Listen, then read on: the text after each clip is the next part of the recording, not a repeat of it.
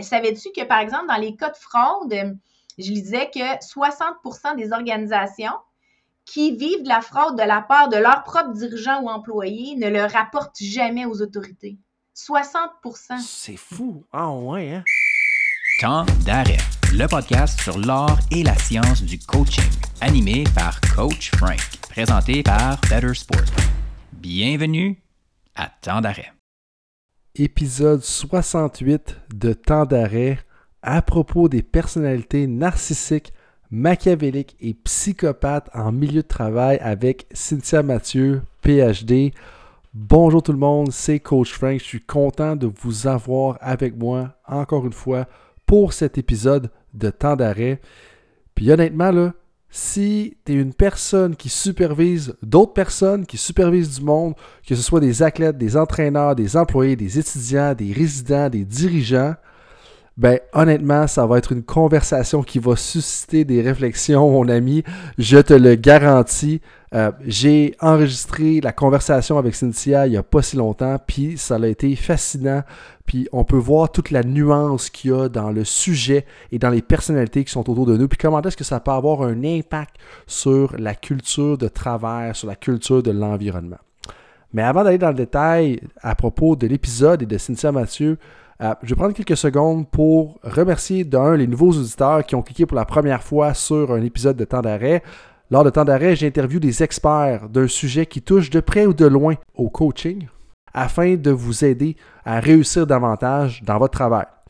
Pour les fidèles auditeurs de temps d'arrêt, je vous dis un gros merci et je vous invite surtout à laisser une petite review de 5 étoiles. Si vous gagnez à écouter tous nos invités, ça fait une grosse différence et euh, ça va aider à la pérennité de temps d'arrêt. Pour l'épisode 68, eh bien, Cynthia Mathieu, elle est une psychologue et professeure en comportement organisationnel. Elle effectue de la consultation auprès de différents types d'organisations en plus d'enseigner et de faire de la recherche sur des sujets qui sont liés aux personnalités sombres en milieu de travail, à la sélection des employés, à la fraude organisationnelle et au leadership. Elle a participé à plus de 30 manuscrits, présentations scientifiques sur le leadership, la sélection des employés, le narcissisme, la psychopathie au travail et le bien-être des, employés. Elle a tout récemment publié le livre Dark Personalities in the Workplace. On sort un petit peu de nos sentiers battus avec cette conversation-là parce qu'on.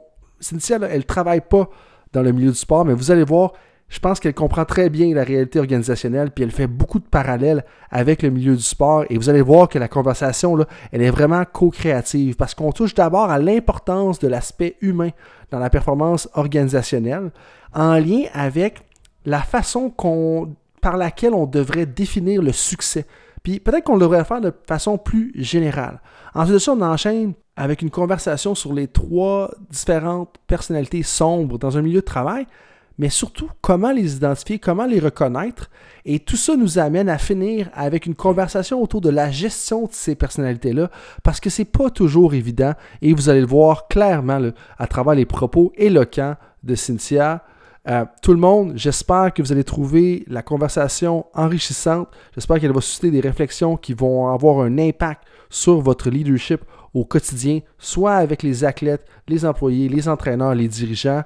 Euh, moi, ça va déjà faire une différence dans mes prochains 24 heures. Je suis sûr que ça va le faire pour vous également. Là-dessus, c'est Coach Frank qui vous dit merci d'être avec nous, merci d'être dans l'aventure temps d'arrêt et je vous souhaite un bon podcast. Cynthia, bienvenue à temps d'arrêt. Bien, merci. C'est rare que je suis invitée à parler dans un contexte sportif, alors euh, ça me fait vraiment plaisir euh, que tu m'invites.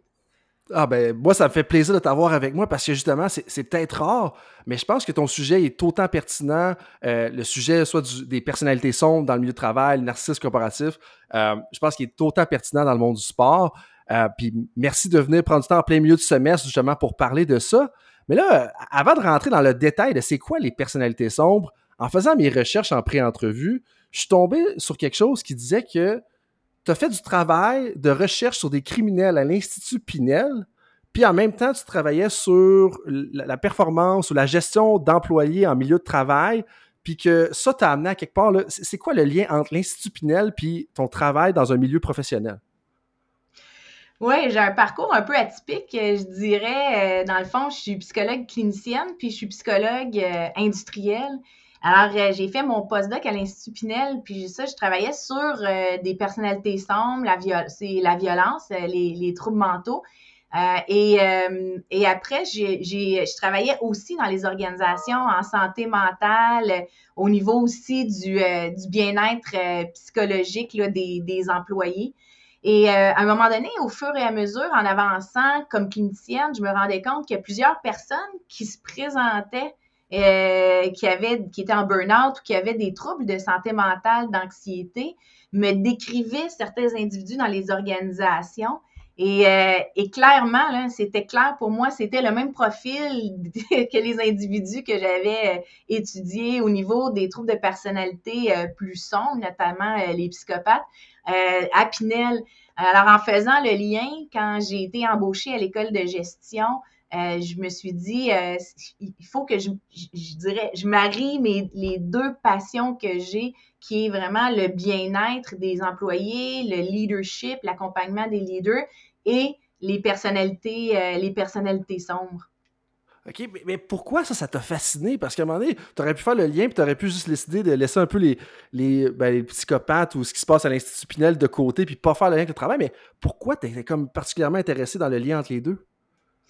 Ben, pour deux choses. La première, je dirais les victimes, parce qu'il n'y avait pas vraiment d'aide. Les gens ne comprennent pas ce que c'est, ce qui fait en sorte qu'ils ne peuvent pas se protéger de ces individus-là. On n'a pas de mots pour le nommer, on ne comprend pas euh, ce qui se passe. Donc, je voulais vraiment appuyer les, euh, euh, les victimes. et je dirais, j'avais vraiment un intérêt à continuer à développer ce champ-là. Et la raison, c'était que je notais aussi plusieurs de ces compétences-là chez des, des dirigeants d'entreprise, chez des gestionnaires, chez euh, des, des, des, gens, des, personnalités plus publiques. Et je me disais, ces gens-là présentent un profil de succès hein, dans notre société. Et ça, ça me dérangeait parce que c'est vrai qu'il y a des gens qui ont du succès euh, et qui, euh, qui, qui sont qui sont humains, qui sont corrects, mais il y a d'autres personnes qui ont ces profils-là, qui ont vraiment pas les intérêts euh, des gens autour d'eux à cœur, ni des entreprises dans lesquelles euh, ils travaillent. Et là, je me disais, moi, je veux vraiment dédier ma carrière à être capable d'identifier ces individus-là, à aider les organisations à les reconnaître, à pas les embaucher, euh, surtout pas comme, comme leader ou dans ton cas, comme coach. Ah, parce que ça peut créer des maux de tête, puis j'entends déjà plusieurs personnes dire Oh mon Dieu, comme euh, comment est-ce que ça peut créer justement des effets négatifs à long terme?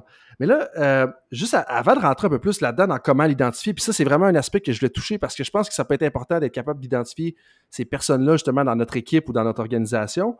Tu as laissé quelques, mots-clés euh, sur lesquels j'aimerais revenir, comme profil de succès, les compétences. Qu'est-ce que tu veux dire comme le profil de succès? C'est-tu le fait que bien souvent, on, va penser qu'une personne a remporte ou a amené des athlètes à remporter 10 médailles. On a réussi à avoir un chiffre d'affaires super élevé pendant 10 ans, ça l'a augmenté consécutivement. C'est tout ça que tu parles quand tu parles de profil de succès? Puis à quelles compétences tu t'attardais quand tu mettais justement à regarder ça? Oui, ben en fait, euh, tu l'as dit, euh, dans notre façon de voir le succès, euh, actuellement dans la société. On regarde beaucoup les chiffres, on regarde beaucoup le rendement. On, voit, on fait ça aussi à l'intérieur des organisations. Ce n'est pas juste dans le sport, mais euh, il y, a, y, a, beaucoup plus que ça.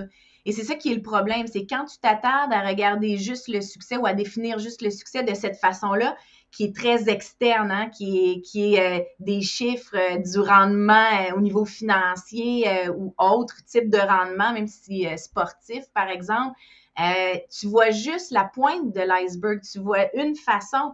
Euh, et le problème, c'est qu'est-ce que les gens, qu'est-ce que tu vas être prêt à tolérer comme organisation pour que tes gens obtiennent ça, si c'est juste ça qui est important. Et ça, ça devient un problème. Et là, de ça là, découlent toutes sortes de situations. On parle d'harcèlement, on parle de toutes sortes de choses, on parle de pression, on parle de fraude, on parle de... Parce que finalement, on est prêt à fermer les yeux sur plein de comportements pourvu que ce rendement-là qu'on veut soit présent. Et c'est ça que, et, et c'est là où ça devient dangereux parce que tu vas avoir des gens qui vont être capables de donner un bon rendement, mais qui vont le faire de, de façon honnête, correcte.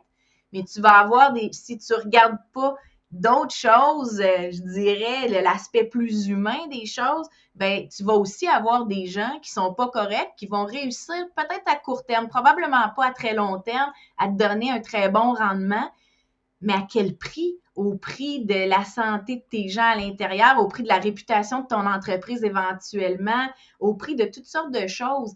Et c'est ça, c'est ça que j'essaie de, j'essaie de sensibiliser les organisations euh, justement à comprendre cet aspect-là que oui, tu peux avoir du rendement, mais ça prend plus aussi pour, pour avoir un bon profil de leader, un bon profil d'individu.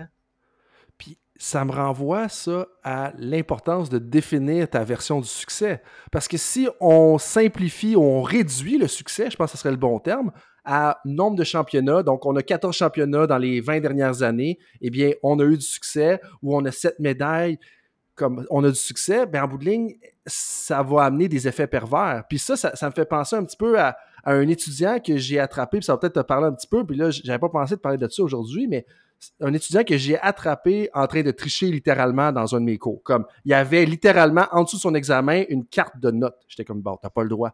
Mais tu sais, là, tu le sors du cours, tu laisses tes, assistants d'enseignement s'occuper de la classe, là, Puis c'est quoi son premier commentaire? Comme, ah, mes parents vont me tuer, mes parents vont me tuer, mes parents vont me tuer. Mais ça, moi, ça me renforce au point que si ses parents mettaient tellement de pression que le seul critère qui était, c'est la moyenne de notes qu'il va obtenir, ben, ça l'amène justement à des comportements qui ne sont pas adéquats. Puis ça, ça fait un autre lien tellement actuel. Où est-ce qu'en ce moment, c'est la période des Jeux olympiques. On va parler souvent des histoires de médailles. Mais il y a une de mes collègues qui me parlait qui me disait justement il y a quelques mois, elle me disait, est-ce qu'on peut-tu arrêter de juste parler des médailles? Parce que des fois, la plus belle histoire, c'est une cinquième place. Puis si on, devrait valoriser ça aussi parce que c'est un succès en soi.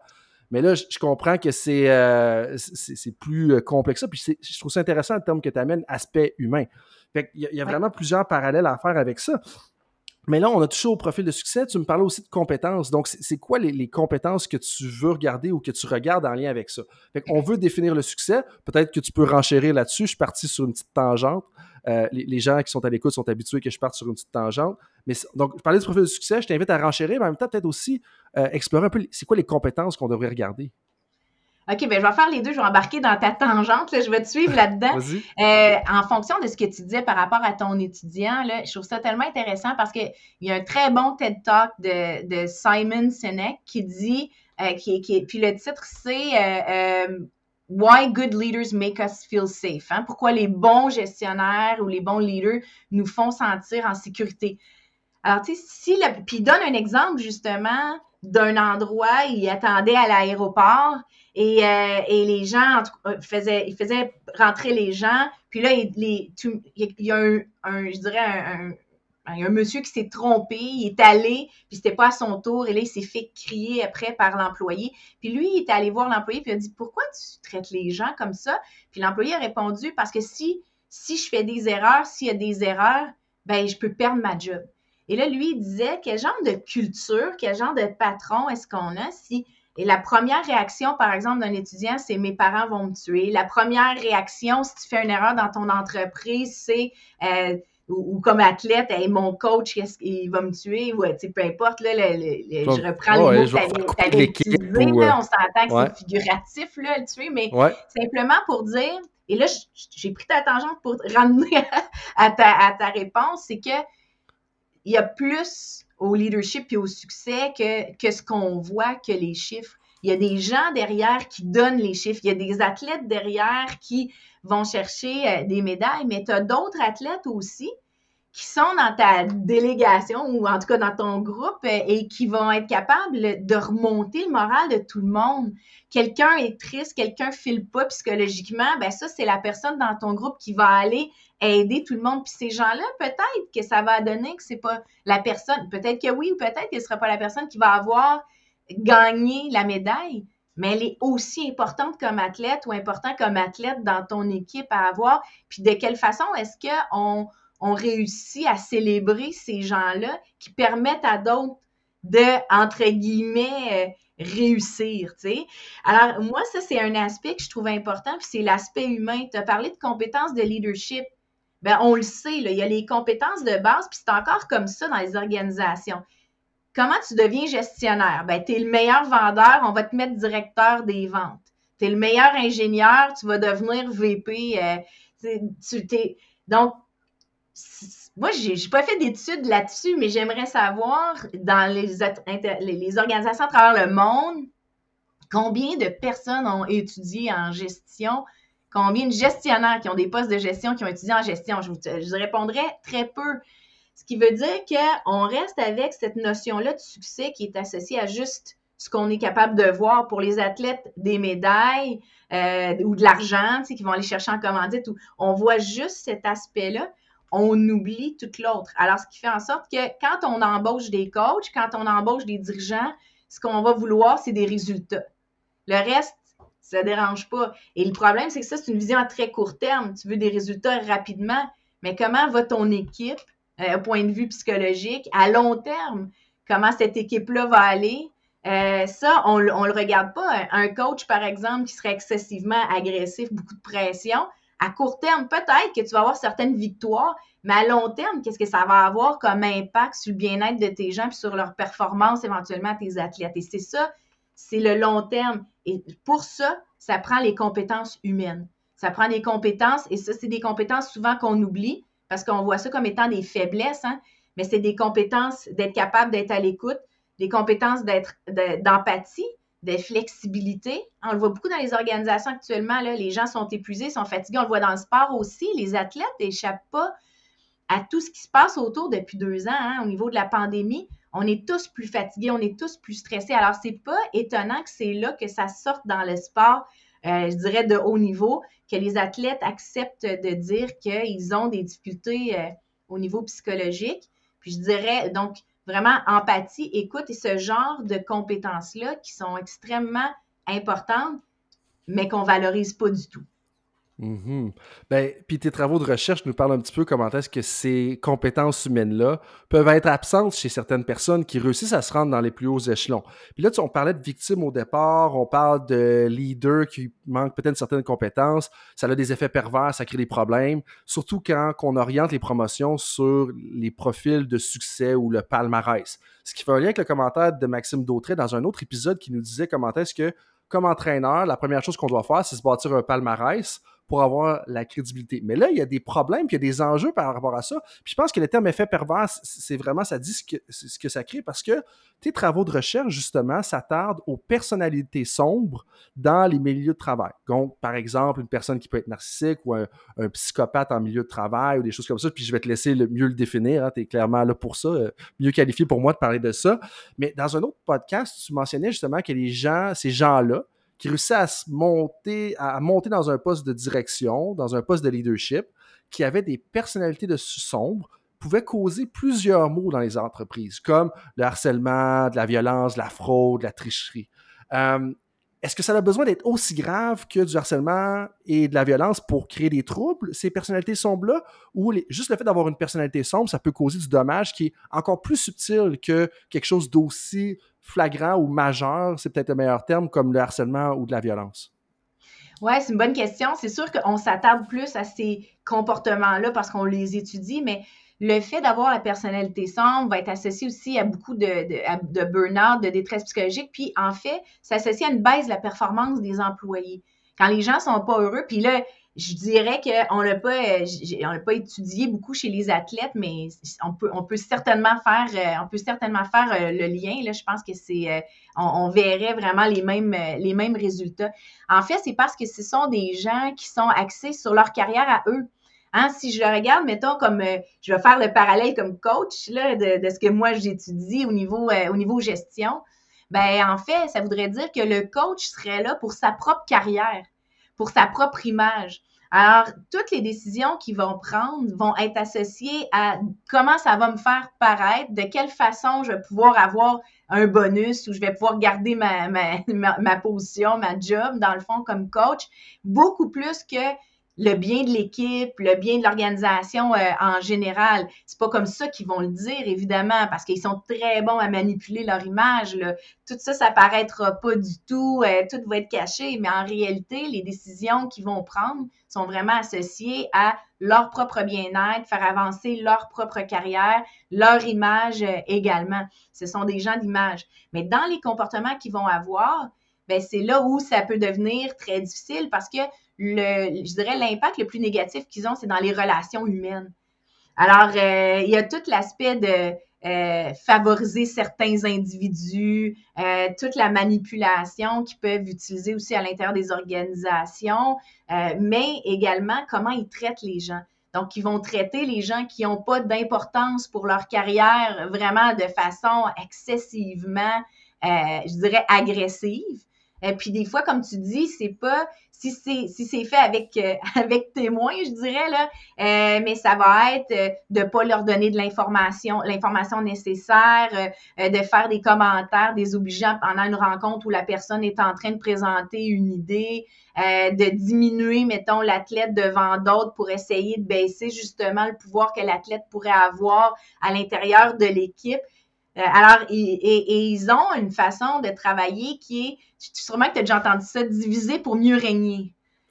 oui. En fait. Fait que dans le fond, ils veulent pas qu'il y ait une espèce de, je sais pas, je peux dire euh, coalition, là, tu sais, ils veulent pas que l'équipe soit trop unie, qu'il y ait, des, ait, trop des forts leaders à l'intérieur euh, de l'équipe. Si ces leaders-là sont pas loyaux à, aux gestionnaires ou, euh, ou aux coachs. Alors, c'est leur façon, c'est leur façon finalement de travailler mais c'est excessivement pénible pour les gens parce que euh, jamais tu as l'impression d'être à la hauteur avec ces individus-là parce qu'ils te gardent toujours sous, euh, sous leur contrôle. Alors, comme tu dis, des fois, il y a des choses qui sont très plus grosses. On va parler de cas de, harcèlement ou des choses comme ça, ou cacher des informations sur des cas d'harcèlement ou d'informations comme ça. Mais en même temps, des fois, c'est beaucoup plus subtil, mais ça affecte énormément euh, toute l'estime de soi, la confiance en soi de l'athlète ou de l'employé. Puis quelque chose de subtil à court terme peut se transformer en quelque chose de majeur à long terme. Puis ça, pour moi, c'est là où est-ce que le sens d'éthique devient tellement important, où est-ce que le jour que tu compromets ton éthique personnelle, ben l'affaire, c'est que c'est une pente glissante. Puis des fois, c'est comme on est mieux d'être un peu stiff sur l'éthique parce que l'affaire, c'est que le jour que tu ouvres un petit peu, ben là, ça devient comme un effet, pas boule de neige, un effet domino, mais c'est vraiment une pente glissante. Je pense que c'est la meilleure expression. Puis là, quand tu parlais justement de, ces coachs-là ou de ces personnes-là, on s'entend, on parle de personnes qui coachent ou de personnes qui sont dans un poste de gestion qui ont une personnalité sombre. Donc, mais là, comment est-ce qu'on peut identifier une personne qui pourrait avoir des répercussions aussi majeures? Parce que c'est bien beau, tu sais, des fois, on, un des défauts, je trouve, dans notre société d'aujourd'hui, c'est qu'on a tendance à étiqueter les gens avec des troubles de personnalité. Ah, tu sais, lui, est tellement OCD ou lui, est tellement narcissique. Mais en bout de ligne, il n'est pas vraiment narcissique ou il n'est pas tellement OCD. C'est juste que c'est sa personnalité. Fait comment est-ce qu'on peut identifier les personnalités sombres, puis peut-être même nous dire c'est quoi les trois types? J'en ai nommé deux, mais comme c'est quoi les trois types, puis comment est-ce qu'on peut les identifier dans le milieu de travail? Parce que, tu sais, pour avoir entendu parler de certains comités d'embauche, pour avoir euh, informé peut-être certains comités d'embauche aussi, d'entraîneurs, euh, c'est pas évident justement de dire OK, euh, cette personne-là, avoir une personnalité sombre ou c'est quoi la différence entre quelqu'un qui a des principes puis quelqu'un justement qui est peut-être trop euh, justement qui se bat trop pour sa paroisse si on veut sa paroisse étant sa propre petite carrière son petit nombril sais. donc est-ce que tu peux nous aider un peu dans tout ça? Parce que moi je trouve que les identifier c'est un gros défi dans tout ça. Oui c'est un défi. Puis là ben, on a parlé parce que j'étudie, je travaille sur, euh, sur le, leadership, sur euh, les gestionnaires, qu'on a parlé des coachs, mais je ne veux pas qu'on oublie qu'il y a également des athlètes là, qui peuvent avoir euh, ces traits-là. Et pour les coachs, de coacher un athlète qui a ce type de personnalité-là, ou pour un gestionnaire avoir à gérer un employé qui a ce type de personnalité-là, c'est tout un défi. Puis à la limite, ça peut même avoir un impact très négatif sur leur carrière. Ce sont des gens qui sont assez dangereux pour la carrière de leur patron. Donc, je pense que si on l'applique, par exemple, au domaine sportif, c'est la même chose. Alors, pour répondre à ta question, euh, il, y a un chercheur, euh, il y a un chercheur canadien de, UBC euh, en Colombie-Britannique qui, qui s'appelle Delroy Paulus. Puis lui, il a défini euh, ce qu'on appelle le dark triad. Hein. il n'y a pas vraiment de traduction en français, mais je, le traduis la triade, la triade sombre. C'est ça, la triade sombre, exactement. Mais, mais euh, et lui, dans le fond, ces trois personnalités-là qui composent la triade, il dit ce sont des personnalités qui euh, partagent certaines caractéristiques, mais c'est quand même trois personnalités qui sont distinctes. Alors, les trois personnalités, c'est les machiavéliques, les narcissiques et les psychopathes. Euh, et euh, ce qu'on se rencontre finalement, c'est que ce qu'ils ont en commun, ces individus-là, c'est beaucoup l'aspect de la manipulation et euh, l'aspect du, je dirais, du manque d'empathie envers, envers les gens autour. Donc, tous les trois sont de bons manipulateurs avec pas beaucoup d'empathie ou d'émotion par rapport aux gens qui sont autour d'eux si je définis très, très brièvement, dans le fond, euh, les trois, euh, les machiavéliques, ben, ça vient de Machiavel qui avait écrit finalement un, espèce de livre traité euh, de règles politiques et qui disait, dans le fond, la fin justifie les moyens. Alors, peu importe ce que finalement, c'était quasiment un traité contre l'éthique. C'était euh, tout ce qu'on. Peu importe ce que vous avez à faire euh, pour pouvoir vous rendre là où vous voulez, ben, c'est correct, dans le fond. Euh, et donc, eux, ce sont des gens très, très manipulateurs. Finalement, c'est vraiment la manipulation qui est très présente un peu moins agressif que les deux autres et beaucoup moins impulsif aussi. Donc, ce sont des gens qui, à long terme, sont capables de planifier des actions à long terme. pas beaucoup, justement, d'empathie pour les victimes qui pourraient avoir. Donc, si par exemple, ils commettent des fraudes ou peu importe ce qu'ils vont faire à long terme, euh, il n'y a pas beaucoup d'empathie pour ces gens-là. Par contre, euh, au niveau de la violence, c'est pas les plus dangereux des trois personnalités, quoique c'est quand même possible qu'ils qu'ils soient violents. Et euh, je dirais la deuxième personnalité, ce sont les narcissiques, donc vraiment un sens très gonflé, très grandiose de leur propre importance, euh, ont l'impression que tout leur est dû, euh, ont l'impression que personne ne peut leur apprendre quoi que ce soit hein, parce qu'ils sont supérieurs, euh, ils sont supérieurs euh, aux autres. ils vont utiliser beaucoup les, les travaux des autres, les efforts que les autres ont faits, vont s'approprier le travail, euh, le travail des autres. C'est le, je dirais, le, genre de.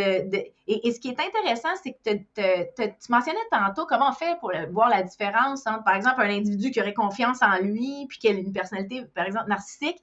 Et je vais te donner un exemple d'une étude qui a été faite que je trouve vraiment intéressante. Bon, on avait entré des gens, pas on, là, les chercheurs ont entré des gens dans un laboratoire, leur ont fait faire un test euh, d'informatique je sais pas c'était sur quel thème, mais peu importe, les gens ont, tous eu au départ euh, en haut de 90% Et là, ils ont demandé aux gens de s'auto-évaluer sur leurs compétences. Là, évidemment, tout le monde disait, bon, ça a bien été, je pense que j'ai les compétences pour faire ça, tout ça.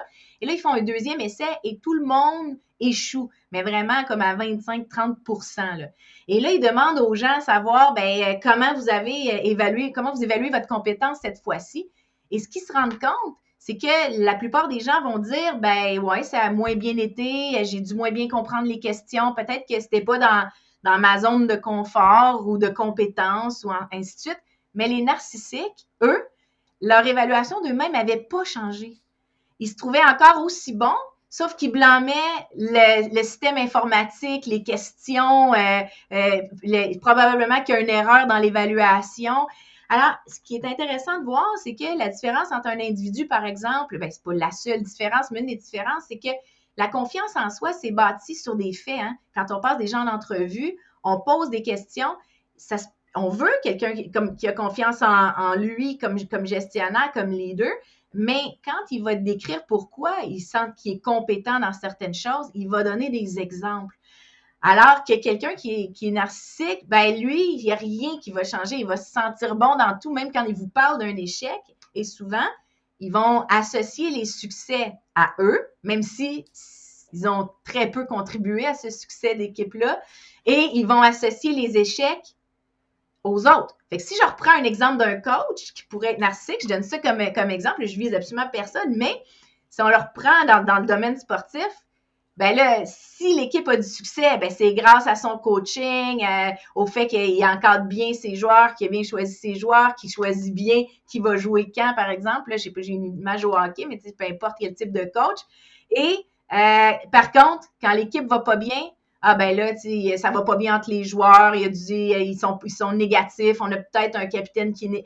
Peu importe, ils vont trouver des raisons qui vont, qui vont être extérieures à, être extérieures à eux. Alors, les personnalités narcissiques sont des gens qui acceptent très peu l'échec et qui vont devenir à la limite agressifs si on les challenge.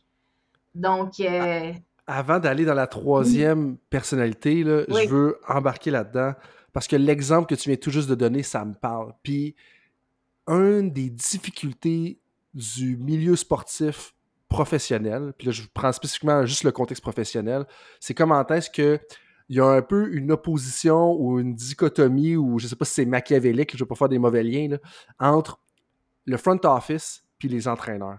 Comment est-ce que, hey, on gagne, c'est les coachs qui font telle affaire, mais quand on perd, c'est on n'a pas les bons joueurs. Ou vice-versa. Quand on gagne, c'est parce qu'on leur a donné les bons joueurs. Quand on perd, c'est parce que les coachs ne savent pas.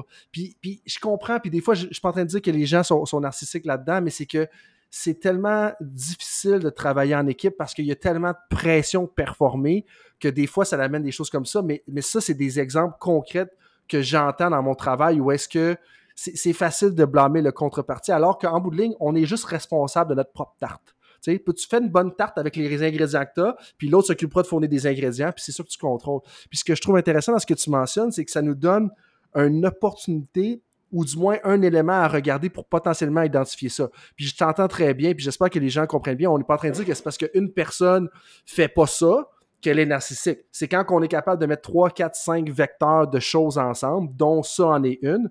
Puis, en a un autre qui me parle beaucoup, puis dans le milieu académique, euh, s'approprier les travaux des autres. Tu sais, de dire, hey, j'ai parlé à Patrick Gaudreau, là, je donne un exemple parce c'est le dernier invité du podcast, on le salue Patrick, ben, comme j'y ai parlé, j'ai pris une information de notre conversation, ben, on le met dans les références. Puis les références, c'est pas juste de faire ton devoir académique, c'est de faire ton devoir aussi de respect des autres auteurs, de, de propriété intellectuelle, puis des choses comme ça. Fait que deux éléments. Un, euh, quand tu me parles de blâme, qu'est-ce qu'on blâme quand ça va bien, quand ça va pas bien? Deux, s'approprier le travail des autres ou pas. Tu sais, moi, j'ai un collègue dans une région en Ontario qui me dit Hey, tu sais, Frank, regarde, là, on a eu cette conversation-là, juste tu saches, j'ai mis ton nom là, comme j'apprécie beaucoup les documents que tu m'as envoyés. Ben, sais, ça, donne le goût aussi de travailler avec cette personne-là. Fait que, bref, ça, me parle beaucoup un peu l'exemple que, tu donnes. je sais pas si tu as à renchérir là-dessus. Oui, mais tu sais, on, on va pouvoir l'ajouter euh, euh, même, je dirais, aux, aux athlètes. Là. C'est la même chose pour les athlètes dans une équipe, hein? les membres d'une ah. équipe ou les employés dans une équipe, ça va être la même affaire. Là. Tu sais, ouais, mais c'est parce que, écoute, là, je veux dire, je suis vraiment pas une experte là, au niveau du sport. C'est toi l'expert, mais tu sais. C'est pas grave, je ferai les liens. ils m'ont pas fait les bonnes passes parce que j'ai pas eu, tu sais, peu importe qu'est-ce que c'est, ou blâmer l'autre équipe, ou blâmer on n'était pas prêt, ou blâmer les coéquipiers finalement pour notre, notre piètre performance ça peut se faire. Ça ne veut pas dire qu'on est narcissique parce qu'on dit, ça, mais simplement que c'est très difficile de coacher quelqu'un qui aurait une personnalité narcissique. Et c'est dur d'avoir un coach qui aurait une personnalité narcissique, simplement parce que quand tu coaches quelqu'un, il ben, faut que la personne soit ouverte à, s'améliorer. mais si la personne pense déjà qu'elle est meilleure que le coach puis qu'elle est déjà parfaite, c'est très, très difficile. Puis il y a des études qui ont été faites en entreprise sur le mentorat. Et je trouve que ça, ça ressemble vraiment beaucoup. Là. Euh, qui indique justement que les traits narcissiques, autant chez la personne qui reçoit le mentorat en, organisation que chez le mentor, nuisent considérablement à la relation de confiance entre les deux. Puis quand il n'y a pas de relation de confiance, c'est la même chose en, psychothérapie. Si tu n'as pas de relation de confiance, bien évidemment, euh, il n'y a, pas beaucoup de progression qui va. Le coaching ne peut pas se faire. Il va encore avoir un coach, il va encore avoir un athlète, il n'y aura juste pas de coaching efficace qui va être capable de se faire parce que ce lien de confiance-là, il n'existera il, pas. Là. Puis c'est vraiment intéressant parce que c'est de coach à athlète, c'est de dirigeant avec le coach. Puis, exemple, dans mon travail à moi, moi, j'accompagne des entraîneurs. Ben, s'il n'y a pas de relation de confiance, comment est-ce que tu veux que l'entraîneur soit vulnérable? Comment est-ce que tu veux qu'on travaille sur quelque chose qui peut réellement? c'est là, des fois, que d'avoir un mentor qui est trop expérimenté, qui est trop célèbre, qui a eu trop de succès, crée des problèmes aussi. Parce que là, c'est centré sur ses succès à lui plutôt que sur les besoins de l'apprenant. Mais là, on, diverge un, petit peu parce que je veux qu'on s'attarde. Euh, justement, comment est-ce qu'on peut continuer soit identifier les personnes narcissiques? Et deuxième, la troisième personnalité, ça serait quoi? La troisième, euh, la troisième personnalité, euh, c'est les psychopathes. Donc, la, personnalité la plus dangereuse des trois. Puis, ça, c'est la personnalité que je dirais que j'ai le j'ai le plus euh, étudié sur, euh, sur les trois. Euh, les narcissiques aussi, un peu moins les, les, machiavéliques, mais les psychopathes vraiment plus. je dirais que une des choses, c'est que, puis ça a été un défi dans ma carrière, c'est de faire reconnaître le fait que ces individus-là peuvent se retrouver à l'intérieur des organisations. Mais statistiquement, dans le fond, on sait que les psychopathes, puis là, je parle le diagnostic clinique, pour avoir vraiment le score clinique, ben, on parle d'environ 1% de la population. Alors, c'est quand même beaucoup quand on, quand on y pense. Et puis, tu disais tantôt des comportements un petit peu plus, euh, je dirais, moins, moins voyants, mais ça veut dire que tu n'as pas besoin d'avoir tous les traits de ces trois personnalités sombres-là pour, être, pour avoir un impact négatif. Quand tu as, tous les traits, bien là, évidemment, tu as le diagnostic, mais quand, quand tu as déjà plusieurs traits, déjà, on peut comprendre que y a des chances que tu aies un impact très négatif dans ton, euh, entourage, en tout cas, du moins sur le plan humain. Je dirais que les psychopathes euh, sont un peu plus dangereux parce que, euh, comme les narcissiques, bon, ils se sentent supérieurs aux autres. D'ailleurs, les trois personnalités obtiennent des scores très faibles sur la compétence d'humilité. Hein? Le trait d'humilité, euh, c'est très faible pour ces gens-là. On en reparlera peut-être tantôt à quel point ça pourrait être une caractéristique importante. Moi, je dis à mes étudiants, jamais j'embaucherais un gestionnaire ou un leader dans une organisation euh, qui euh, serait très faible sur humilité. Parce que pour moi, cette compétence-là est là pour permettre aux gens, autant au coach qu'à l'athlète, que l'employé, qu'au gestionnaire, d'apprendre. Quand je suis humble, je reconnais que je suis capable de faire des erreurs. Si je reconnais que je fais des erreurs, j'apprends de mes erreurs. Je suis ouvert à la critique. Je suis ouvert à, Ça ne veut pas dire que je trouve ça facile de recevoir la, critique, mais je suis capable d'avoir assez d'introspection pour voir que peut-être que je peux m'améliorer. Je suis ouvert à avoir justement du coaching, de l'aide, peu importe. Si je pense que je suis meilleure que les autres, il n'y a aucune de ces ouvertures-là. J'accepte pas d'avoir de défauts, j'accepte pas, et ça devient, c'est là où ça devient très difficile. Donc, pour les psychopathes, très faible euh, humilité. Euh, c'est des gens qui, euh, qui, sont dangereux parce que même les psychopathes qu'on considère en col blanc, qui font, mettons, des, des, crimes, plus de fraude, des choses comme ça dans les organisations, Dernièrement, il y, a, un chercheur qui a appelé ça euh, des, criminels en col rouge parce qu'il y a plusieurs de ces individus-là qui ont ces traits-là qui, euh, euh, pour cacher finalement les fraudes qu'ils faisaient et les choses qu'ils faisaient à l'intérieur des organisations, ben, en sont venus jusqu'au meurtre. Alors, il y, a, ces gens-là, la différence, on pense qu'ils ne sont pas dangereux, mais c'est qu'en fait, ces gens-là, euh, sont là pour l'image. Hein? Euh, et la différence vraiment, c'est que même les études au niveau du, cerveau euh, ont, dénoté que les ondes, par exemple, liées à certaines émotions, à certaines réactions émotives que la plupart des gens auraient face à, par exemple, des images difficiles à voir et tout ça, ben, ces ondes-là ne, ne, réagissent pas, ces gens-là ne réagissent pas de la même façon, leur cerveau ne réagit pas de la même façon. Alors, ce qui amène à dire que euh, il y a certaines émotions qui ont beaucoup de difficultés à vivre et à comprendre, euh, entre autres la peine, euh, le remords, l'empathie, plusieurs émotions humaines qui sont difficiles, qui sont difficiles à comprendre pour eux. Et qu'imagine, là, François, tu vis ta vie, puis peu importe ce que tu fais, tu, tu sens jamais de remords, tu sens jamais, et tu vois pas la différence. Et c'est ça, ça, c'est une différence de cette personnalité-là des deux autres.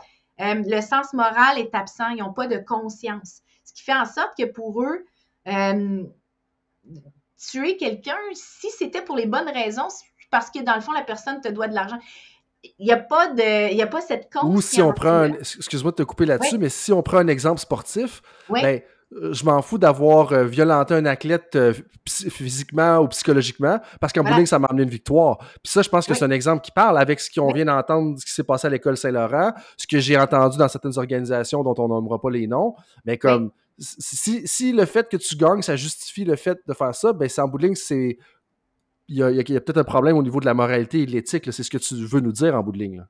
Bien, absolument. A s'il n'y a pas de remords, il n'y a pas, puis que la personne recommence, puis que dans le fond, mais attends, là, il y a aussi l'organisation. Quel message est envoyé aux athlètes? Ça aussi, ça aide avec le remords. Tu sais, si par exemple, un athlète euh, se sent un peu mal à l'aise d'avoir fait quelque chose, mais c'est quelque chose qui, qui, est en, je dirais, encouragé ou en tout cas pas puni par une organisation. Qu'est-ce qu'on envoie comme message euh, au niveau de nos valeurs? Puis là, moi, je, je, te dis ça parce que dans les organisations, souvent, je vais parler du fait qu'on a beau avoir, on a beau avoir les meilleures euh, politiques anti-harcèlement, anti-violence, anti, euh, dans votre, dans votre cas, dans les sports, mhm. j'imagine, mhm. anti-violence, justement. On a beau avoir les meilleures politiques. Les politiques, ça vaut pas grand-chose si on prend pas action. C'est mhm. l'avoir les, sur papier, là, c'est très bien écrit, très bien détaillé, mais quand les, les, choses arrivent, est-ce que c'est camouflé? Est-ce qu'on a le courage de les dénoncer? Et est-ce que l'organisation supporte les gens qui sont les victimes ou qui vont dénoncer? Et ça, là, c'est ça qui est le plus important. Et on sait que dans les organisations, puis là, je ne suis pas dans les organisations sportives, mais d'après moi, c'est, tu pourras faire le lien, c'est ton, ton, ton champ d'expertise, mais dans les organisations, ou dans les valeurs de l'organisation, puis dans les actions. Il n'y a rien qui est fait pour protéger les victimes. Quand il y a de la violence, on ferme les yeux parce que, oh, politiquement ou pour notre image, ben là, cette personne-là, elle est importante, euh, c'est, un vice-président ou quelqu'un de très connu de notre entreprise.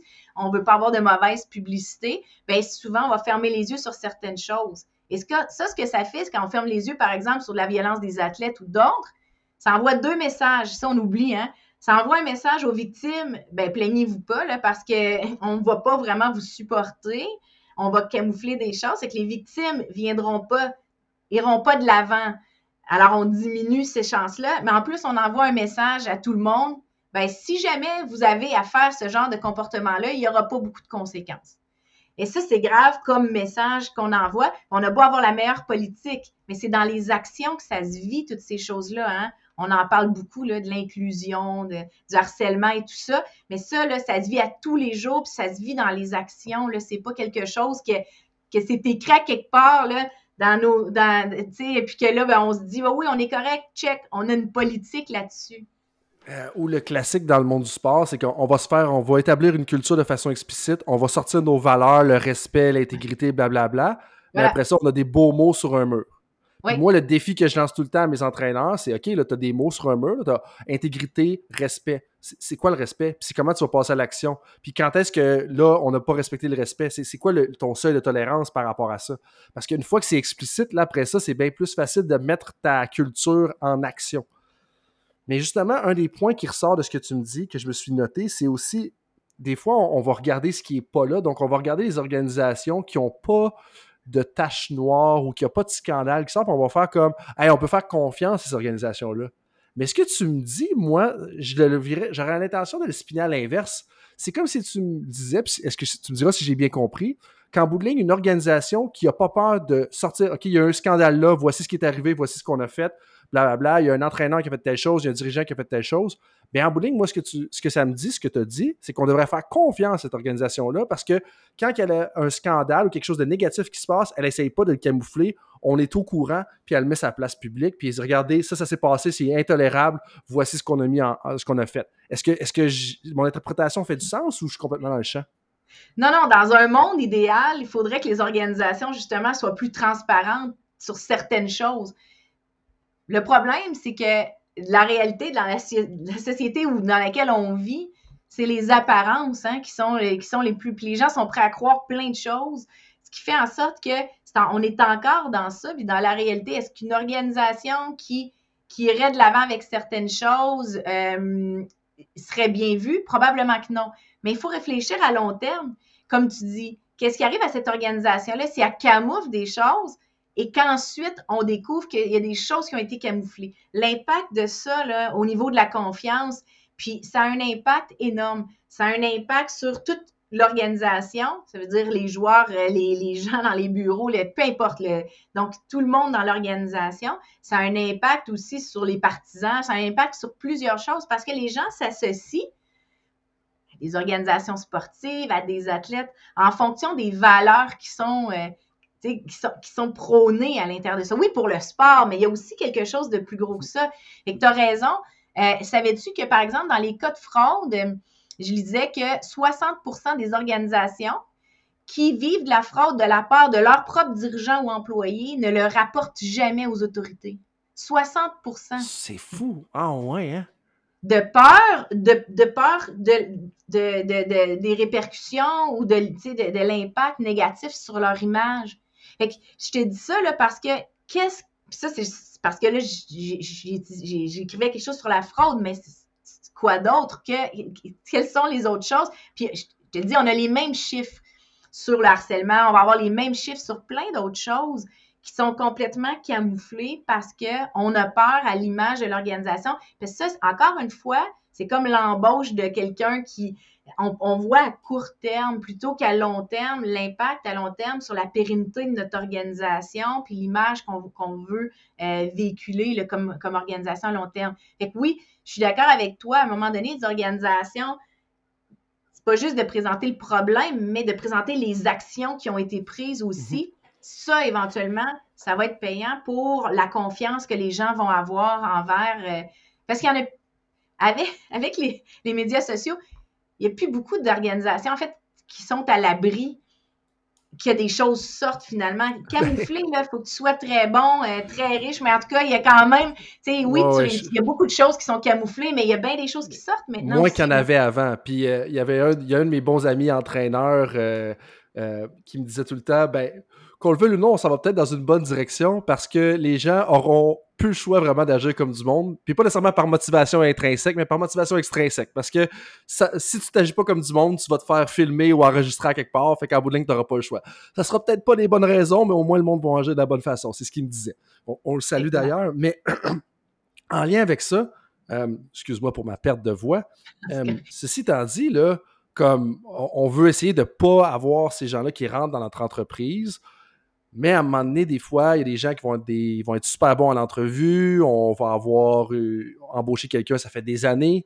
Euh, comment est-ce qu'on gère ces personnes-là une fois qu'ils sont dans l'organisation? Parce que je peux déjà me voir dans les souliers d'un directeur de la haute performance ou d'un président de conseil d'administration, peu importe. On a quelqu'un de même dans notre organisation.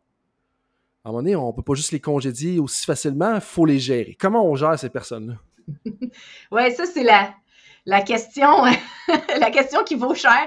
Euh, je dirais que la première chose, c'est l'évaluation. L'évaluation de rendement. Comment elle est faite à l'intérieur de ton organisation? Si tu embauches quelqu'un, surtout si la personne est dans un poste où elle a beaucoup d'impact sur ton organisation, de quelle façon est-ce que tu évalues le rendement de cet individu-là? Est-ce que tu le fais d'abord dans plusieurs organisations?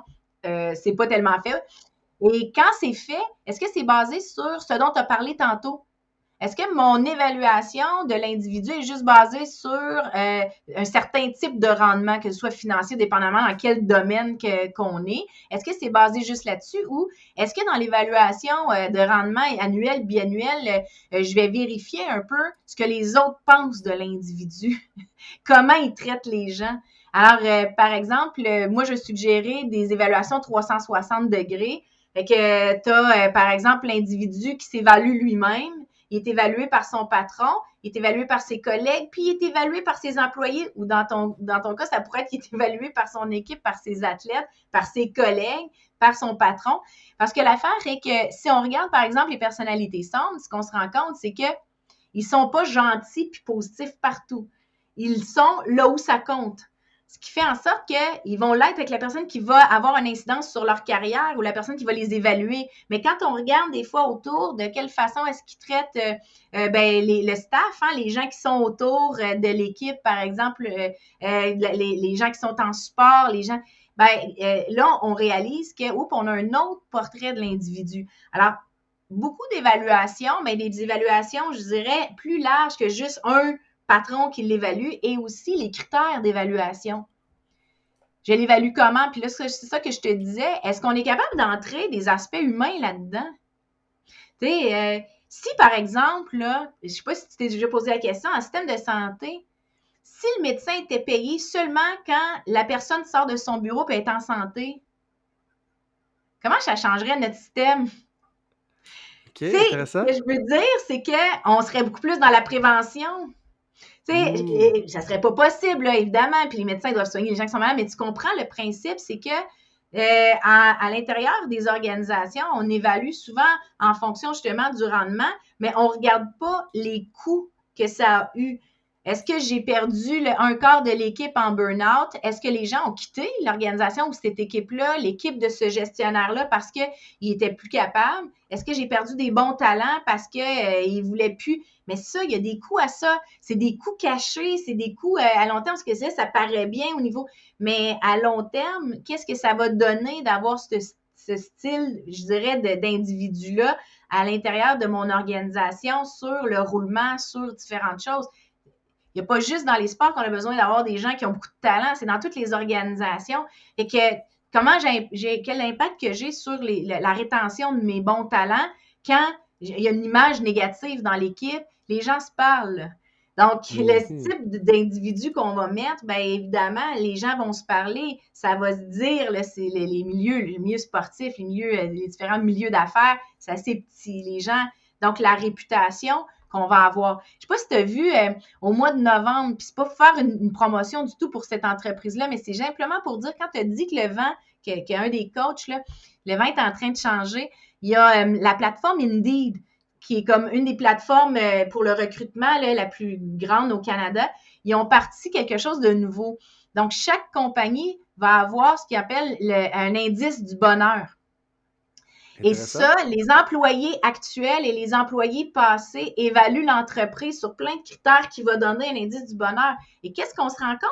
C'est que les jeunes, puis je serais prête à parier les jeunes athlètes aussi, ce qu'ils veulent, c'est d'aller dans des organisations où ils sont bien, hein, où ils sont pris en charge positivement et non pas juste, et, où est-ce qu'on on va les considérer pas juste pour leurs compétences puis ce qu'ils peuvent apporter à l'organisation, mais comme être humain aussi, où on va tenir compte de leur bien-être puis ils sont dans une organisation positive pour leur bien-être.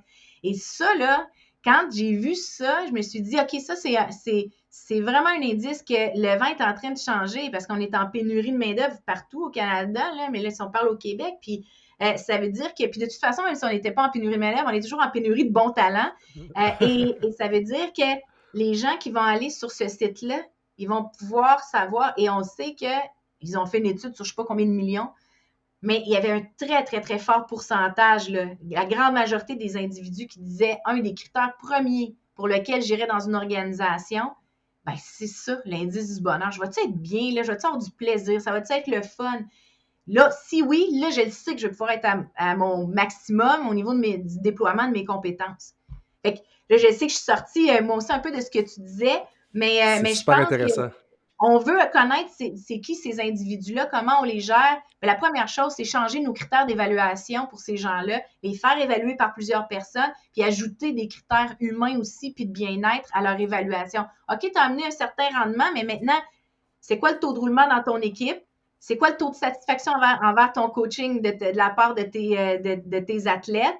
On leur a fait passer un questionnaire, on évalue tout ça. De quelle façon, euh, comment ils vont tes athlètes? Hein? Indice de détresse psychologique, de satisfaction, peu importe. On fait, ce type de sondage-là et là, on est capable d'avoir une image un peu de l'individu et quand c'est, quand c'est entré formellement dans une évaluation au même titre, avec le même poids que d'autres types de rendements, ben là, on, est, on a, je dirais, on, est un petit peu plus en contrôle de la situation, puis on est capable d'avoir des discussions sérieuses avec l'individu, puis de l'aider à se réaligner euh, encore mieux. Puis là, ça va, quand ça a un impact sur leur carrière, habituellement, les gestionnaires ou sur leur boni à la fin de l'année, habituellement, les gestionnaires ont une plus grande écoute. Mais si tu leur dis, ah, ce serait le fun en plus de performer, que tu sois, tu dises bonjour aux gens le matin, si ça leur donne rien, si ça n'a rien à voir avec les scores qu'ils vont avoir euh, comme évaluation en, gestion, puis ça ne leur, leur nuira pas au niveau de la progression dans leur carrière, il y a des chances qu'ils ne perdent pas quelques minutes à être humain dans leur journée. ben, ça, juste, juste de là, penser que c'est perdre des minutes dans une journée, ça, c'est un autre, débat. Ben, en fait, pour moi, c'est évident. Mais justement, tout ce que tu dis, ça me fait penser à euh, quelques dictons un peu de, par chez nous, là, du bon euh, de la, du pays de la Beauce, de, mon, de mon patrimoine, de mon héritage, ou du moins on se comprend. Euh, la première chose, c'est dans ma famille, il y avait quelque chose qui était qu'on a souvent dit ou de différentes façons, puis c'est comment est-ce qu'on reconnaît la personnalité d'une personne de la façon dont elle traite une personne de qui elle ne peut rien gagner. Puis en bout de ligne, ce que tu disais tout à l'heure, un entraîneur ou un dirigeant qui traite les personnes dont il a quelque chose à gagner, puis les quelque chose qui a, des personnes dont il n'a rien à gagner d'eux, la façon dont il les traite différemment, ça parle beaucoup. Puis ça, je suis sûr que tout le monde a des images, tout le monde a déjà rencontré un peu une personne comme ça. Puis moi, ça me parle beaucoup. Puis tu sais, chez, chez nous, on disait toujours comme ben, le concierge ou le président ou le concierge ou le, premier ministre, c'est la, les deux personnes sont autant valables. Pourquoi ça devrait être traité différemment? tout le monde a son rôle à jouer dans l'entreprise, dans l'organisation, dans la famille ou peu importe. Donc ça, pour moi, ça me parle beaucoup. Puis quand tu me parles, excuse-moi, j'en parle ma voix, je suis tellement ému de parler, de mon histoire. Alors, j'ai un chat dans la gorge. Mais ceci étant dit, un autre dicton qui est encore euh, qui est un peu plus cru, mais en bout c'est ce que tu dis aussi par rapport à l'évaluation, c'est un peu de mettre la charrue avant les bœufs. Dans le sens que les bœufs en bout de ligne, dans l'analogie, si on veut, c'est de prendre soin de ton monde, de prendre soin de tes gens dans ton organisation. Puis ça, ça va amener en bout de ligne à ce que tu te rends à ta destination. Mais de juste focuser sur la performance et les résultats quantifiables, comme tu dis depuis le début, ben en bout ligne, c'est, de mettre sa charrue avant les bœufs. Puis ça, je pense que pour moi, ça, ça, me parle beaucoup ce que tu dis parce que en bout de ligne, puis ça, c'est une autre chose à regarder. Puis peut-être que quand on demande des références, puis je sais pas, c'est toi qui es expert dans le domaine, ben, est-ce qu'on devrait juste parler à son ancien patron ou on devrait parler à ses anciens employés ou à ses anciens athlètes? Puis ça, je pense que c'est super important parce que des fois, on prend des références, puis en ce moment, on en parle beaucoup dans la Ligue nationale de football, où est-ce qu'il y avait un lien entre Bill Belichick puis Brian Flores, puis sans rentrer dans les détails de la situation. Mais tu sais, Bill Belichick, c'est l'ancien patron de Bill, euh, Brian Flores, ben, il va avoir une perspective. Mais moi, je serais curieux d'entendre parler son corps arrière, d'entendre parler ses anciens joueurs, comment est-ce qu'ils parlent de cette personne-là, ça nous en dirait beaucoup. Puis je pense que sur les comités d'embauche, on aurait avantage à moins parler juste aux anciens patrons, puis parler davantage justement aux anciens athlètes ou collègues qui ont travaillé sous sa gouverne. Exact. Puis là, tu entres dans quelque chose d'autre qui est la sélection. Et, c'est le même conseil, je dirais. Euh, tu embauches des gens qui vont être l'image de ton entreprise. Si on parle de coach, par exemple, ils sont très visibles. Hein? Euh, fait que ça, cet aspect-là, est-ce que, de quelle façon est-ce que tu les gens? Et c'est ça le problème, c'est qu'à un certain niveau, on est dans quelque chose de plus politique. On oublie de revenir quand même à la base où est-ce qu'on fait quand même des entrevues. On essaye de faire, on peut faire passer des tests psychométriques, hein? Il n'y a personne qui est au-dessus de quoi que ce soit. Et voir, là, on aurait des idées du profil de personnalité des individus. Je sais qu'en pratique, c'est peut-être pas la façon que c'est fait, mais il y a quelque chose d'important dans, ça, puis dans, ce que tu dis. Parce qu'une personne peut avoir une vision d'un individu ou un individu qui a été, qui a occupé ce poste-là ailleurs peut être complètement différent dans un autre endroit, dépendamment de l'environnement et, dans lequel l'individu est mis. Fait on est bien mieux de se baser sur le profil de compétences qu'on veut des individus. Euh, ça, c'est quelque chose qui est important. Puis, tu sais, l'instrument clinique pour, euh, pour les psychopathes, euh, en fait, là, une grosse partie de comment, le score est obtenu, c'est en, contactant des membres de la famille de l'individu, des agents de correction, donc c'est vraiment là, c'est un instrument clinique mais c'est pas un test euh, psychométrique qu'on répond, mais c'est vraiment, c'est beaucoup, beaucoup de feedback de l'extérieur. Et c'est comme ça qu'on réussit à, obtenir un score sur cette échelle-là. Et moi, je rapporterais ça sur, puis la même façon clinique, mais si je rapportais ça dans le milieu du travail, plus on a d'informations sur l'individu, mieux c'est. Fait que oui, l'entrevue, oui, que, que, tu le veuilles ou non, là, tu vas, tu vas le connaître déjà, probablement, ton candidat un peu. Hein?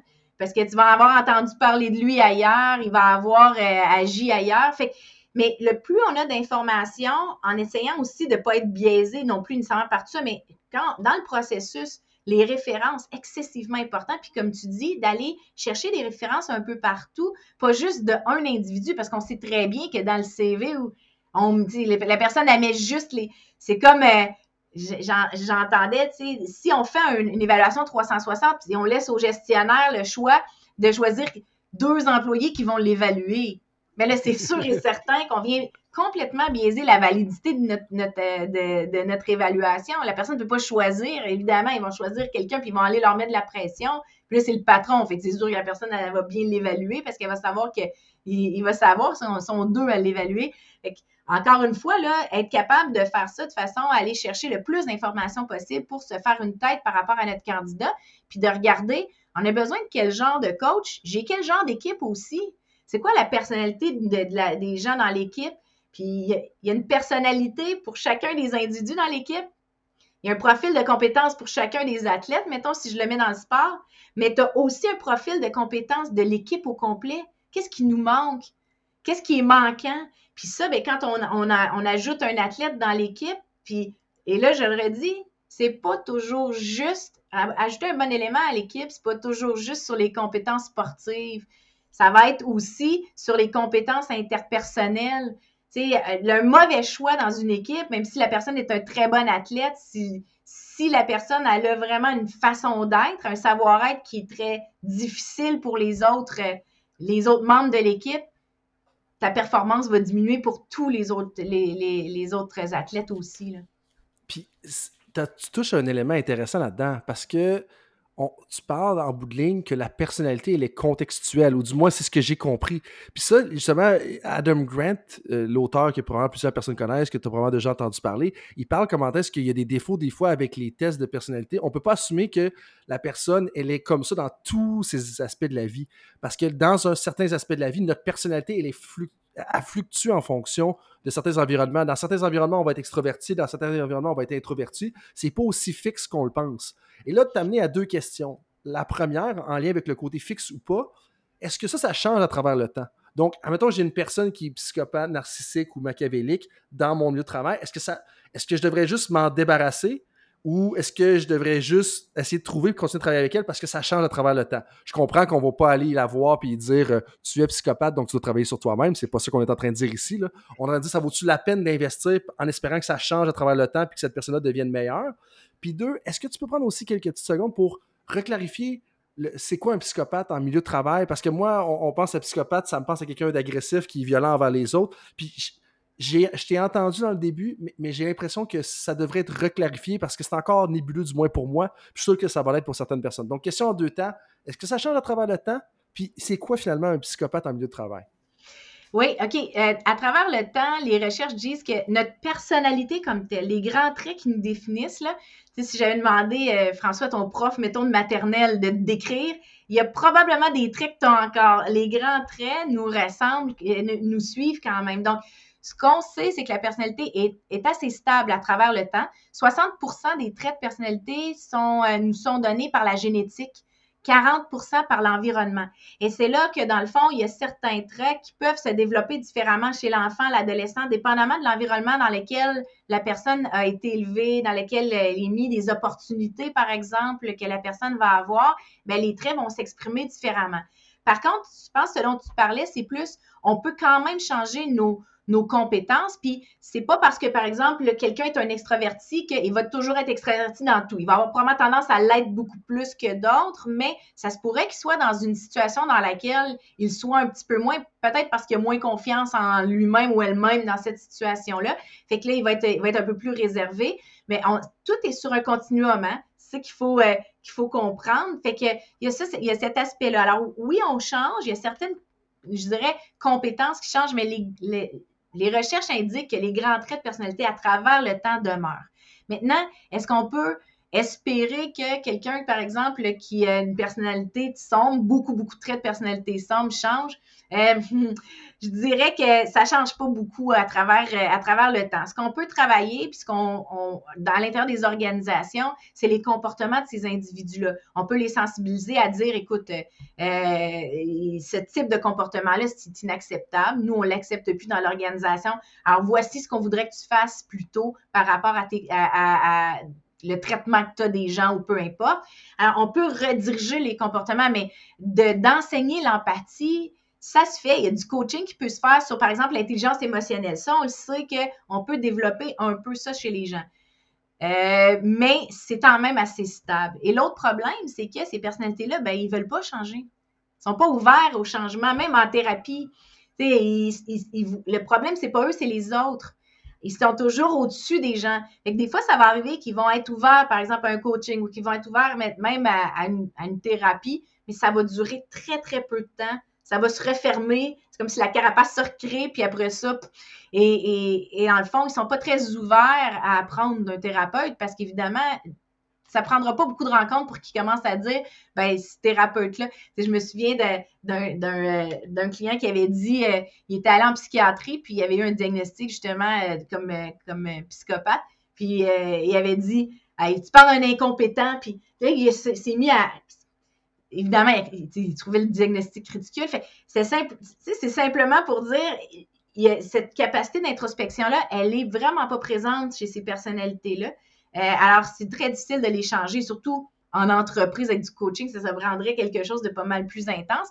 Euh, et pour ce qui est des psychopathes, en fait, à l'intérieur des, prisons, euh, des, des, je dirais des services carcéraux, les établissements, carcéraux, euh, il y a eu une période où, par exemple, il y avait de la, de la thérapie de groupe qui se fait.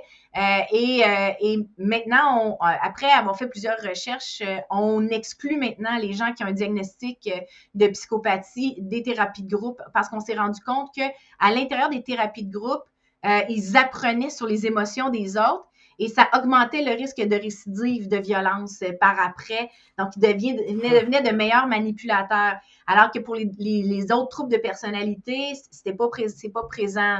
Alors, quand je dis que les psychopathes sont un peu plus dangereux, euh, ceux qui sont corporatifs sont euh, un peu moins impulsifs que ce qu'on va voir et surtout leur violence n'est pas la même. Hein? Donc, c'est beaucoup plus subtil. Alors, quand je disais violence, il y a toujours une forme de violence euh, chez ces individus-là, mais beaucoup plus subtil quand, quand c'est en entreprise, c'est sûr et certain, ou dans un domaine sportif. C'est l'image qui va être importante aussi. Par contre, cette impulsivité-là est tellement intense qu'il va y avoir des moments où ça va exploser quand même et on va voir le vrai visage. Ils ne seront pas capables de garder le masque. Parce que pour eux, réellement, la vie puis la personnalité qu'ils doivent présenter, le personnel, je dirais qu'ils doivent présenter, c'est comme une, c'est comme un rôle qu'ils jouent tout le temps. Donc, c'est un rôle qu'ils jouent parce que, en réalité, ces gens-là, ben, comme je le disais, ils n'ont pas de conscience.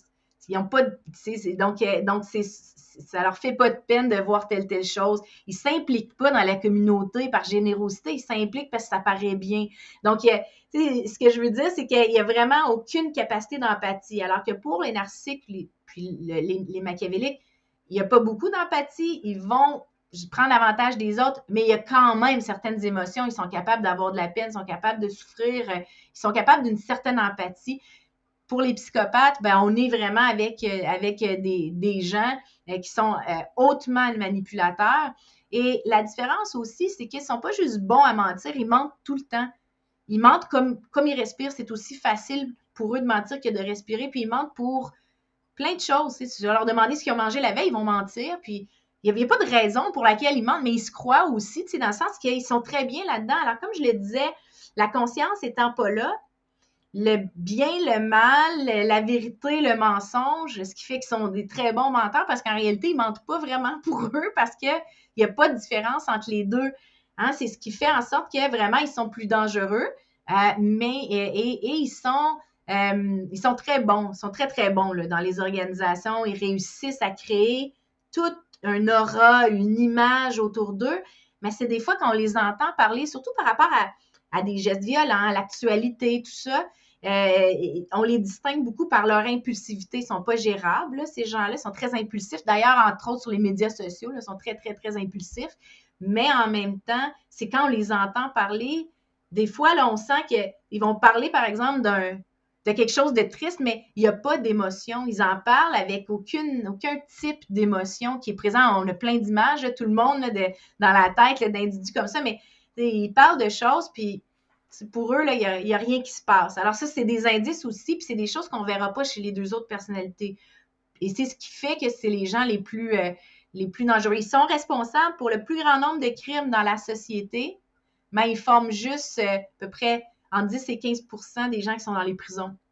Mais c'est eux qui sont responsables des crimes les plus violents. Et ça donne, euh, ça donne un peu une idée. Et c'est la même chose, mais imagine-toi quelqu'un qui a cette personnalité-là, mais que son, ses crimes, c'est pas c'est pas quelque chose de visible, puis c'est à l'intérieur mhm. d'une organisation, puis que eux, leur, leur but, c'est le pouvoir, puis c'est de se faire connaître, puis c'est euh, c'est incroyable ce qu'ils peuvent réussir à faire, puis à camoufler, puis les liens qu'ils réussissent à avoir, le pouvoir qu'ils réussissent à, avoir sur plein de gens euh, autour d'eux.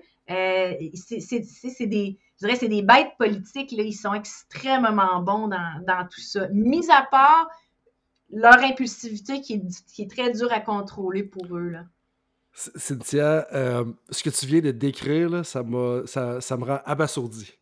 Euh, fait que j'ai de la misère justement à parce que ça, ça me parle. Puis là, tu disais d'avoir des images. Il y a tellement des fois de choses que je suis comme, oh mon Dieu, oh mon Dieu, tu sais, qu'on réalise à travers le temps. Puis je suis sûr que c'est la même chose euh, pour les personnes de l'auditoire aussi.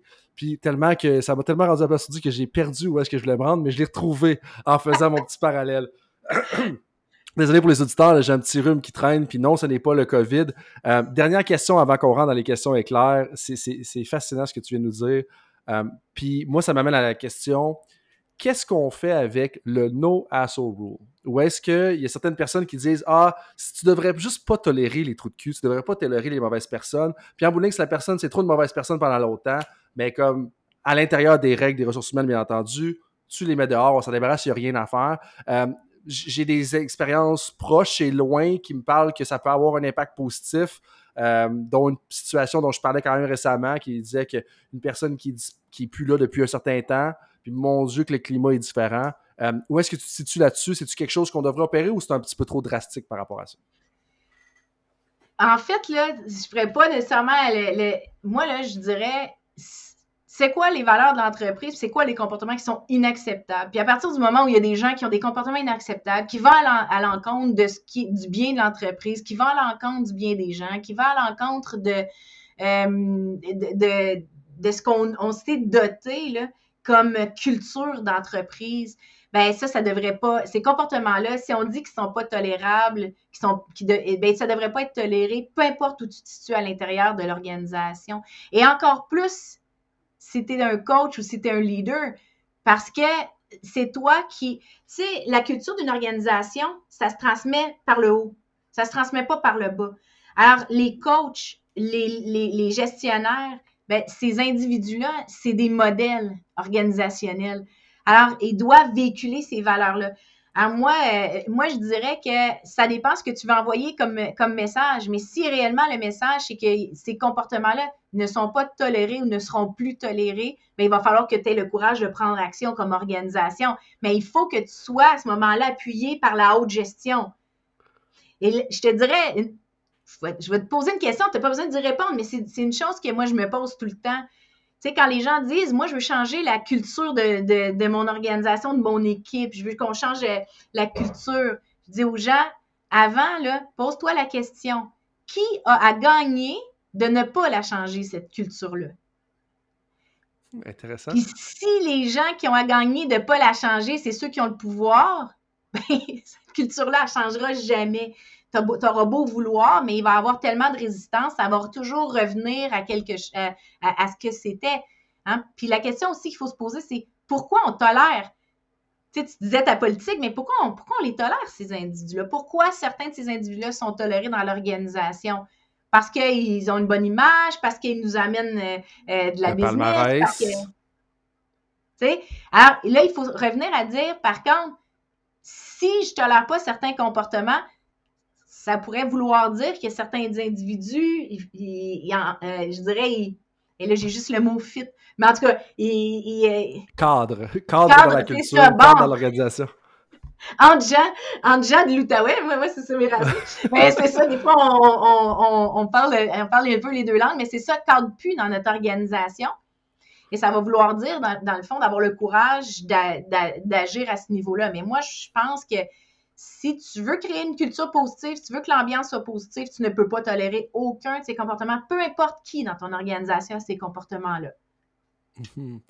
Puis des fois, c'est des pertes à court terme, mais à long terme, le gain est inquantifiable ou non quantifiable, peu importe la bonne francisation du terme. Exact super intéressant. Euh, j'ai peut-être posé littéralement le tiers des questions que j'avais pour toi. Euh, puis, c'est vraiment intéressant. Il y a plein de nuances à faire. On, pourra en rediscuter. Je vois que tes travaux sur ResearchGate sont en évolution. Avant de terminer puis de, raccrocher, si on veut, euh, j'ai une question éclair que je veux. Il y en a deux en fait que je vais te poser. Y en a une, je pense qu'on pourrait apprendre de ton expérience. deux, la deuxième sur la citation. La première, si tu veux retourner en arrière et donner un conseil à toi-même euh, quand tu avais peut-être 22 ans, donc ça, serait quoi? je dirais ben, deux choses. La première, c'est fonce, parce que je pense que ça, c'est quelque chose qui définit bien, euh, qui définit bien ma carrière. Où, par exemple, j'ai eu des. Je suis allée chercher des individus que j'admirais beaucoup dans mon domaine de recherche. Euh, je pense, entre autres, à, Robert Hare, qui est comme le père de la psychopathie. Puis je l'ai contacté, puis maintenant, ben, je travaille avec lui depuis, euh, depuis 12 ans. Alors, de foncer, puis de ne pas avoir peur, d'aller cogner à des portes, puis finalement, euh, même si on se dit ça n'arrivera jamais, puis des fois, ben, les gens ouvrent, puis les gens t'accueillent, puis les gens voient en toi quelque chose que toi-même tu vois pas. Et ça, ça fait vraiment du bien d'avoir ce type euh, d'individu-là. Puis, je vais en dire une deuxième, mais euh, à laquelle je crois de plus en plus.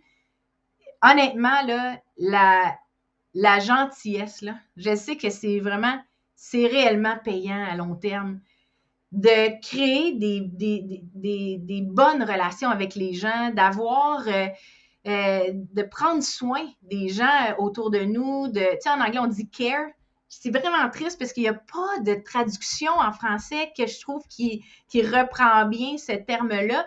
Mais je pense que moi, en tout cas, pour, dans ma carrière, euh, ça, a toujours, euh, ça a toujours été payant. À court terme, là, des individus qui, qui peut-être ont moins de gentillesse, ça peut être payant à court terme, là, mais, euh, mais pas, pas à long terme. Alors, de, de, prendre soin des gens, de prendre soin de nos relations, de, d'avoir cet aspect humain-là, euh, moi, j'y crois beaucoup, beaucoup, puis je vais continuer à, à travailler là, dans ce sens-là. Je me le serais dit quand j'étais jeune, puis je me. Je, pas, pas que j'ai pas été correcte dans, dans, dans, avec les gens, mais je pense que j'avais jamais pesé le pouvoir de, d'avoir cette, d'utiliser ces aspects humains-là avec, avec les gens, à quel point ça crée des relations d'affaires qui sont tellement euh, importantes pour une carrière. Puis c'est aussi peut-être parce que c'était peut-être pas valorisé dans le leadership autrefois, puis c'était pas des traits qu'on associait à ça. Pour terminer, ta citation préférée, c'est quoi? Ouais, c'est euh, la poète euh, Maya Angelou qui a dit Les gens vont oublier ce que vous, vous leur avez dit, les gens vont oublier ce que vous leur avez fait, mais les gens n'oublieront jamais comment vous les avez fait sentir. Alors, euh, ça a un lien avec ce que je viens de dire, euh, ce que je viens de dire tantôt, mais pour moi, c'est extrêmement important. Puis c'est à la base euh, de mon travail, justement, sur les leaders, qui est de faire comprendre aux gens que c'est pas tant, oui, c'est ce que tu fais, c'est ce que tu dis, mais c'est comment tu dis les choses. Tout le monde a des objectifs à rencontrer comme leader, comme coach, mais comment tu décides de rencontrer ces leaders-là, puis à la limite, des fois même, à quel prix, et d'être capable de, voir ça et, de se poser la question, ben, à la fin de ma carrière, on peut la poser plus large, même à la fin de la vie, je vais être reconnu pourquoi? Et ça, ben, euh, pour moi, ben, cet aspect humain-là de comment on a fait sentir les gens, c'est extrêmement important finis en force, tu serais probablement une bonne athlète, une bonne sprinteuse. Ton dernier sprint, et ton, dernier 10 mètres est excellent.